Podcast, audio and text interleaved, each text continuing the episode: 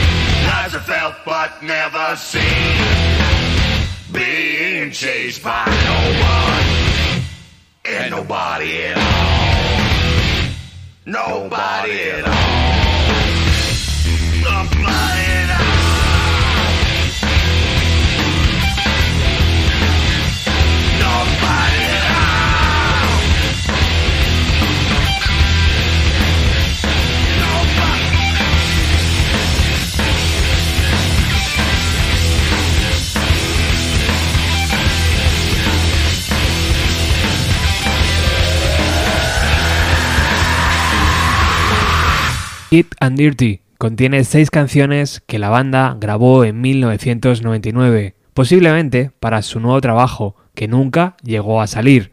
Este disco también incluye cinco temas del concierto que el grupo ofreció en la sala Crocodile de Seattle.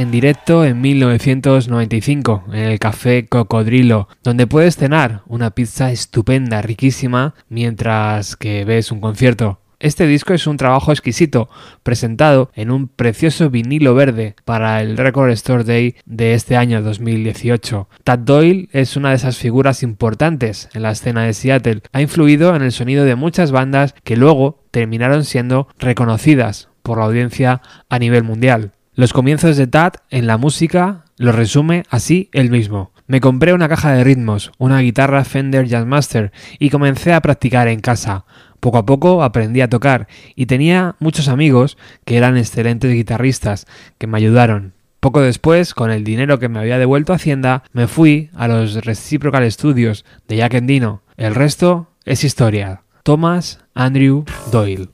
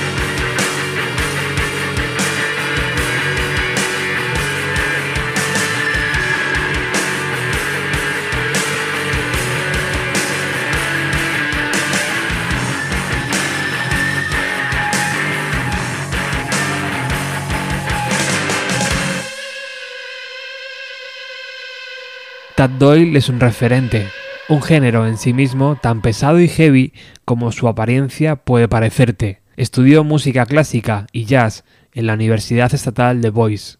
Boise es la ciudad con mayor población de Idaho y está situada a unos 700 kilómetros de distancia de Seattle. Tras acabar sus estudios, empezó a tocar la batería en la banda Eight Hour, formada por Danny Brown, Darren Peters y Johnny Klink aparecieron en un par de recopilatorios del mítico sello CZ Records, del que ya hemos hablado en el programa, junto a bandas como Skin Yard, The Jack Endino o Green River. Escuchamos Medley, tema de 10 minutos que encontramos en el recopilatorio Another Period Victory de 1989 y cuyo principio de batería seguro que os suena muy mucho.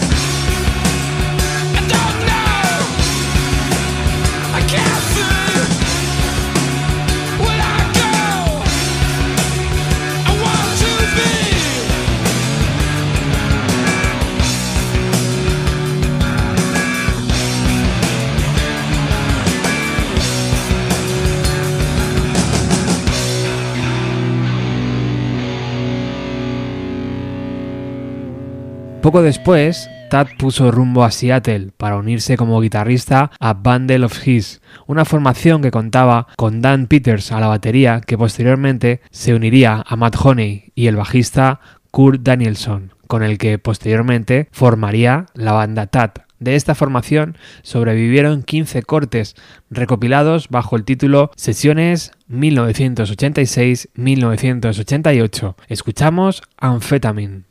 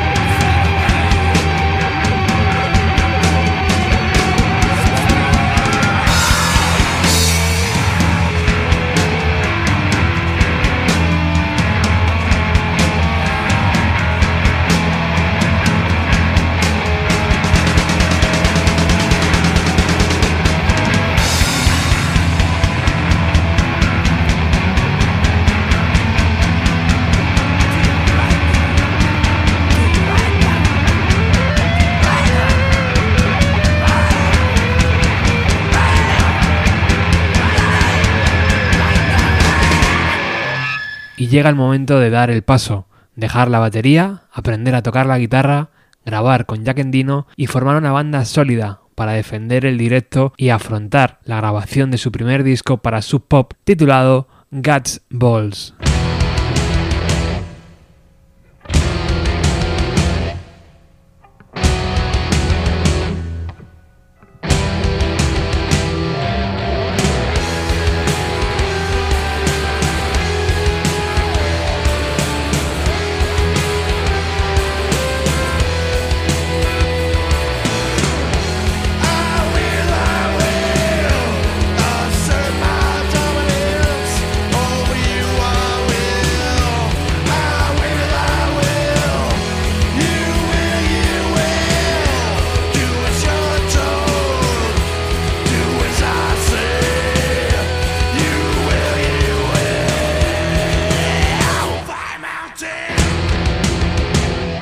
It's time. Grab my jewels.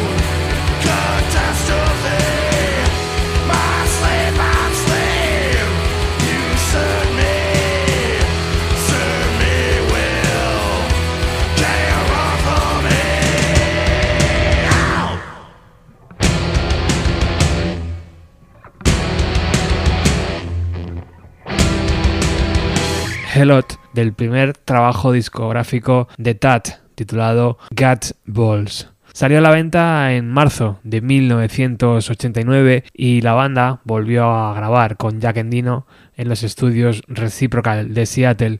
Se utilizaron cosas poco habituales para grabar ese disco, como un tanque de gasolina vacío de un coche viejo, una sierra, un tubo de bronce o un arco de violonchelo que lo utilizaban con los platos de la batería.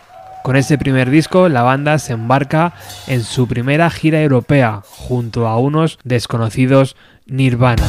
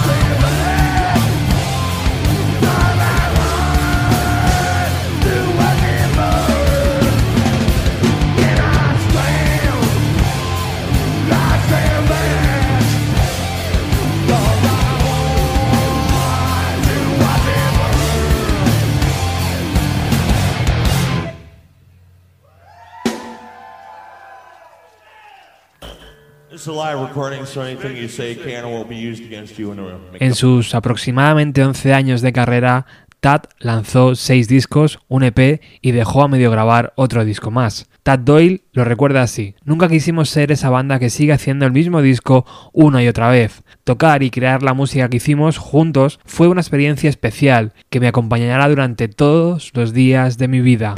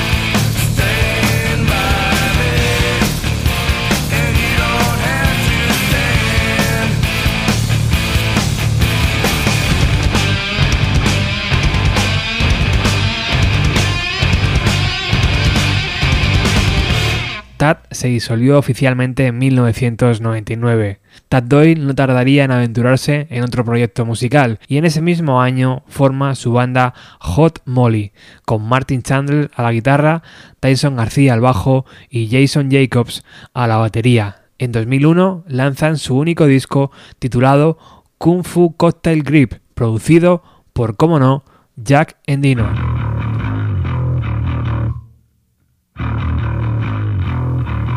fuck, fuck, fuck, fuck, fuck, fuck, fuck, fuck,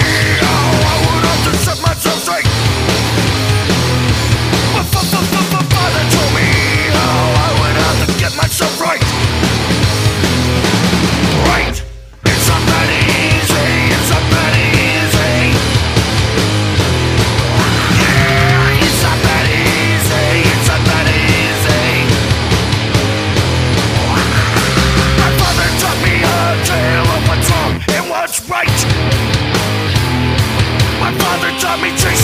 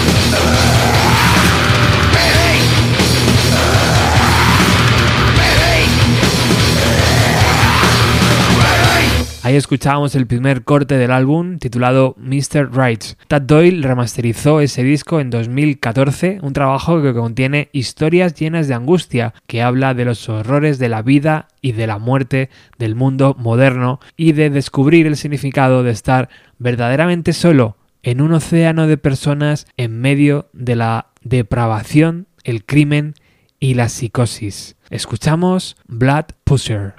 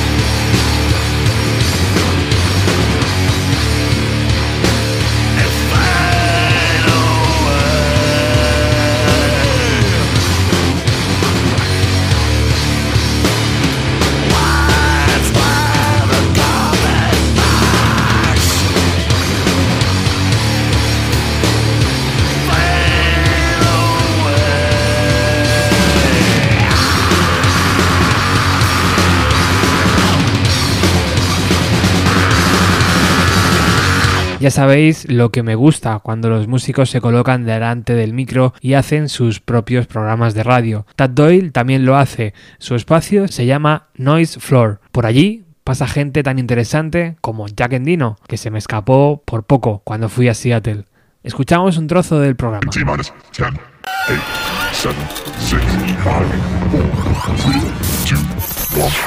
Hello and welcome to the Noise Floor Podcast.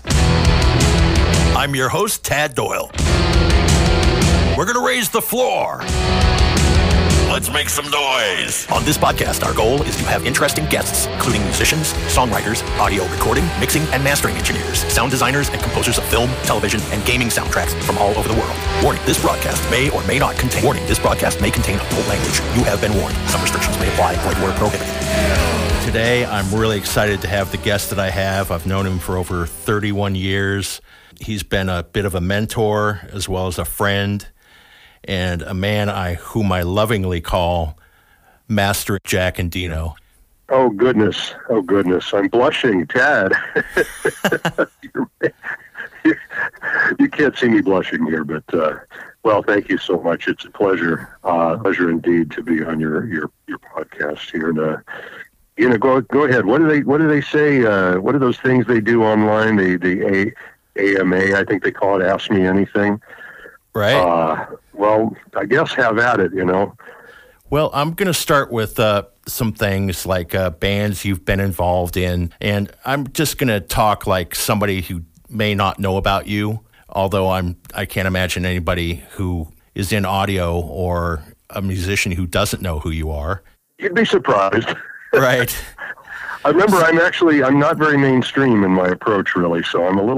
Avanzamos en la carrera de Tad Doyle y nos topamos con Brothers of the Sonic Cloud, un invento del propio músico donde vía MySpace iba colgando cositas que hacía él solo. Con el paso de los años, Peggy, que acabaría siendo su mujer, tocaría el bajo y posteriormente se unió Dave French a la batería. Suenan así.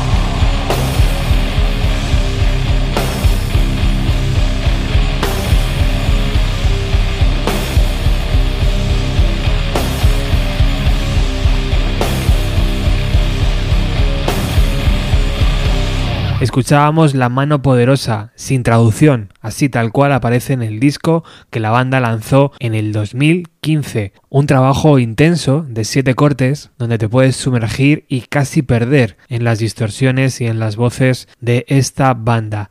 Si eres amante del sonido pesado y si quieres grabar un disco en el estudio del mismísimo Tad Doyle, ahora puedes. Se llama With Upper Studio y allí, por ejemplo, grabó su disco Pegadet, un proyecto de Peggy Doyle que suena así.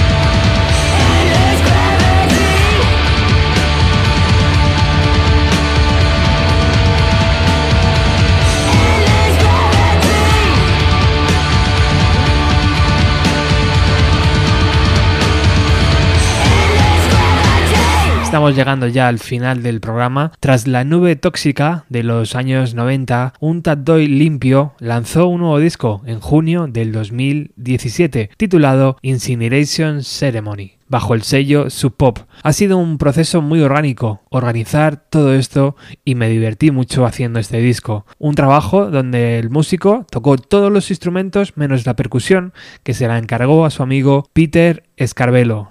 Escuchamos Desire.